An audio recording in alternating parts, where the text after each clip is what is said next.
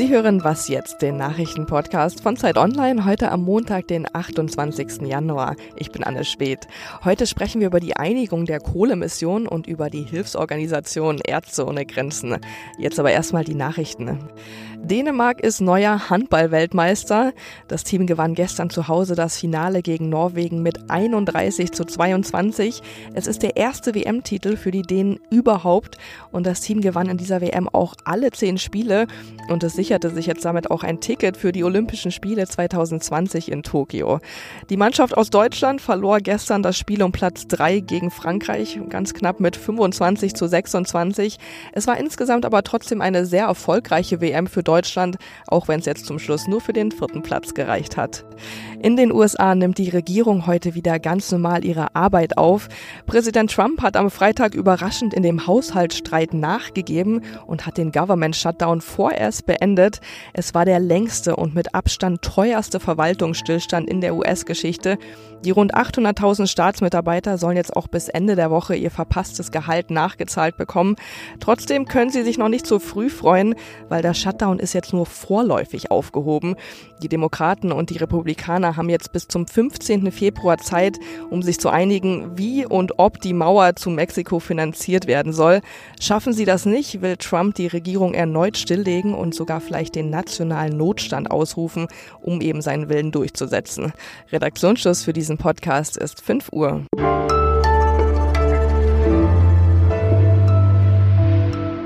Guten Morgen an diesem Montag. Mein Name ist Simon Gaul. Und das sind ja eigentlich ganz gute Nachrichten, die wir am Wochenende gehört haben.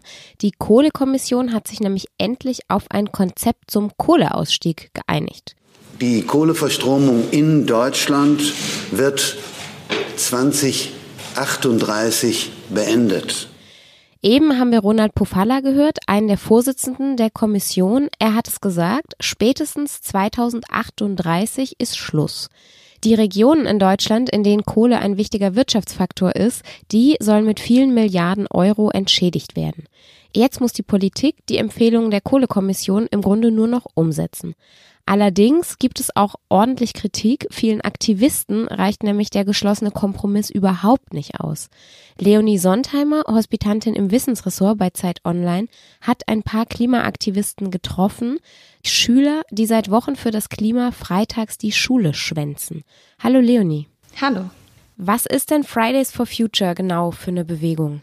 Fridays for Future ist der Hashtag, den ähm, Schülerinnen und Schüler benutzen, ähm, die seit einigen Wochen jeden Freitag auf die Straße gehen für eine konsequentere Klimapolitik und Anstoß gegeben ähm, für die Demonstrationen in Deutschland hat eine junge Schwedin, Greta Thunberg, die hat im August 2018 angefangen, jeden Freitag vor dem Parlament zu stehen und die Schülerinnen und Schüler in Deutschland tun es ihr jetzt gleich. Und was mich besonders beeindruckt hat, ist die Art und Weise, wie die sich organisieren. Die haben ganz viele WhatsApp-Gruppen und ähm, das ist natürlich recht niedrigschwellig. Also da kann jeder eigentlich beitreten und mitorganisieren. Es gibt jetzt schon 100 Ortsgruppen und am Freitag war eben der große zentrale Streik in Berlin vor dem Bundeswirtschaftsministerium. Und was sind die zentralen Forderungen? Die zentralen Forderungen sind, dass, ähm, das haben auch immer wieder alle gerufen, wir sind hier, wir sind laut, weil ihr uns die Zukunft klaut. Also die Schülerinnen und Schüler sind der Meinung, dass zu wenig getan wird in Sachen Klimapolitik und sie sind auf der Straße, um einzufordern, dass eben endlich was getan wird. Und ihre eine konkrete Forderung ist der schnellstmögliche Ausstieg aus der Kohlekraft. Und was sagen die Schüler zur Entscheidung der Kohlekommission? Sind sie zufrieden? Eher nicht. Also ich habe ein bisschen auf Twitter äh, mich umgeschaut ähm, und Linus, einer, der auch die, den Streik mit organisiert hat, hat jetzt zum Beispiel geschrieben, dass die Entscheidung der Kohlekommission ein Verrat an uns Jugendlichen ist. Also er hat geschrieben, der Kohleausstieg bis 2038 opfert unsere Zukunft für die Interessen einer sterbenden Industrie. Also die Streikenden sind damit nicht zufrieden, dass erst 38 ausgestiegen werden soll, sondern fordern das bis spätestens 2030. Wie schätzt du denn das ein? Ist diese Kritik berechtigt von den Jugendlichen? Also ich finde es erstmal absolut berechtigt und auch wünschenswert, dass Jugendliche sich erheben und irgendwie auf die Straße gehen für ihre Zukunft. Ähm, ich habe mit dem Herrn Kai Niebert gesprochen, das ist der Präsident des Deutschen Naturschutzrings und der ist auch Mitglied der Kohlekommission. Und während die am Freitag getagt haben, haben wir kurz telefoniert und er hat mir erzählt, dass der Streik und die Forderung von den ähm, Schülerinnen und Schülern ihm total viel Rückenwind gibt, weil er der Meinung war, dass eben auch ein Großteil der Mitglieder der Kommission sich für Industrie- und Strukturpolitik interessiert, aber zu wenig für die Klimafragen. Ähm, also sozusagen sogar aus der inneren Perspektive der Kommission gibt es Menschen, die die Kritik total berechtigt finden. Andererseits muss man natürlich auch sehen, dass die Kommission heißt Kommission für Wachstum, Strukturwandel und Beschäftigung. Es geht da eben nicht nur um die Klimafrage.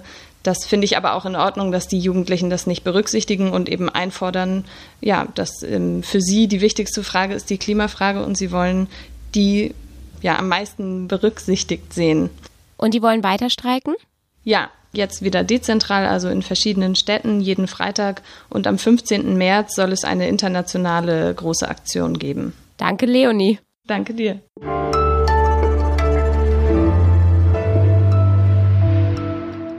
Und sonst so? Sprechen wir nochmal über andere Umweltaktivisten. Eine Gruppe aus Künstlern, Aktivisten und Bootsbauern hat 10 Tonnen Plastikmüll an den Stränden Kenias eingesammelt. Daraus haben sie dann ein Boot gebaut. Dieses Schiff ist absolut seetüchtig und segelt jetzt im Moment gerade an der Ostküste Kenias entlang. Das Ziel der Reise ist die tansanische Insel Sansibar. Das Schiff ist auffällig bunt. Die Verkleidung des Rumpfes besteht nämlich aus etwa 30.000 eingesammelten Flipflops. Der Projektleiter Dipesh Pabari sagt, das Boot soll vor allem zeigen, dass man Plastik ein zweites Leben geben kann. In der Namensgebung war das Team dann auch einigermaßen konsequent. Das Schiff heißt nämlich Flip-Floppy.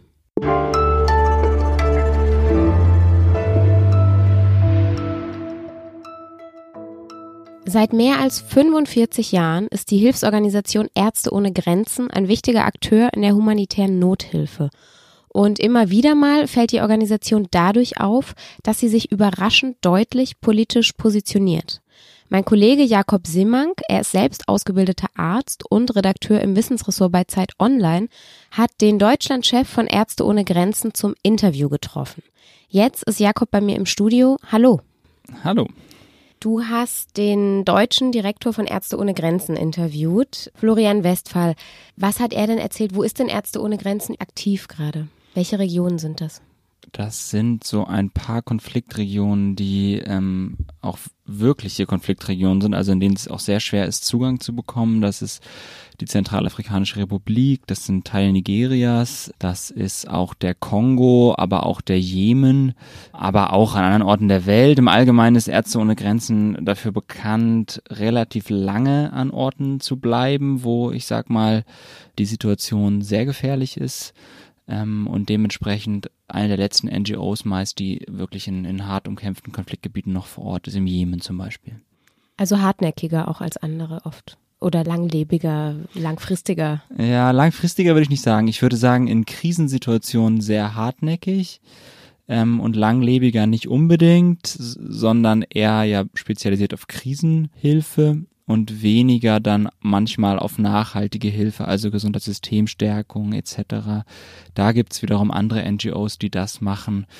Da sagte mir Florian Westphal aber auch, ja, man sei sich der Grenzen bewusst, es sei aber auch so, dass man oft niemanden hätte, um nun mal die Strukturen zu äh, übergeben, weil das System so schwach ist.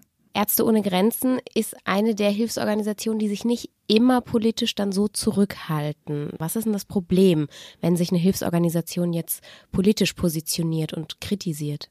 Ja, das ist eine sehr interessante Frage und äh, wie du schon richtig sagst, ist mein Eindruck auch, dass Ärzte ohne Grenzen eine der Organisationen ist, die sehr laut und sehr deutlich politische Kritik übt und auch deutlicher als andere Organisationen. Das kann man jetzt aus verschiedenen Richtungen betrachten. Vielleicht fangen wir mal damit an, dass man sagt, dass in der humanitären Hilfe Neutralität ähm, eins der Kernprinzipien ist. Das heißt, dass man sich eigentlich in einem politischen Konflikt nicht auf eine Seite stellt.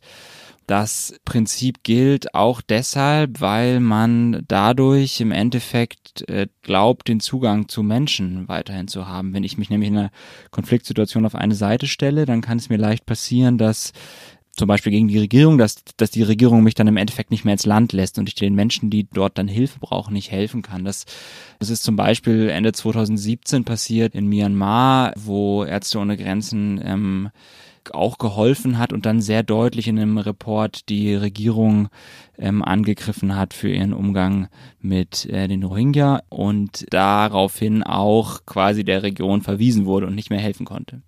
Und was denkst du, ist es manchmal besser, Politik zu machen statt nur Hilfe? Also was, was hilft langfristig den Menschen mehr? Das ist eine sehr gute Frage und ich glaube, man muss so ein bisschen gucken, lang und kurzfristig sind da nicht unbedingt das Gleiche. Also manchmal kann es ja durchaus helfen, politische Kritik zu üben.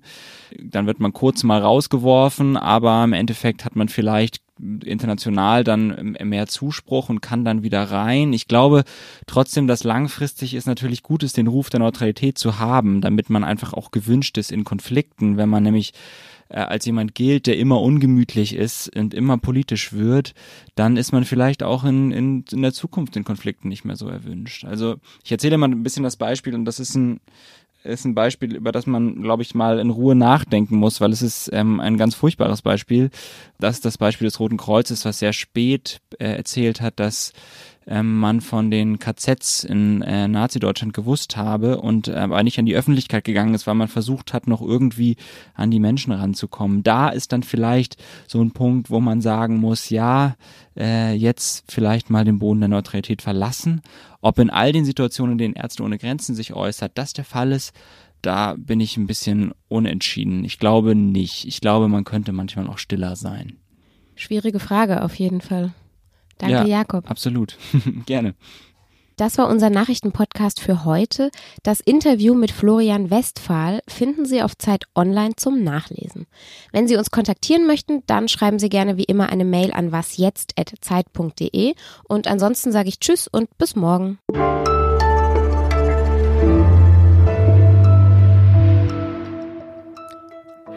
Für so eine humanitäre Organisation gearbeitet? Nee, die suchen ja immer sehr erfahrene Leute und ich glaube auch tatsächlich so für Ärzte ohne Grenzen zu arbeiten, traue ich mir gar nicht zu. So, das, das ist, glaube ich, auch wirklich krass an, an, an vielen Stellen, ja.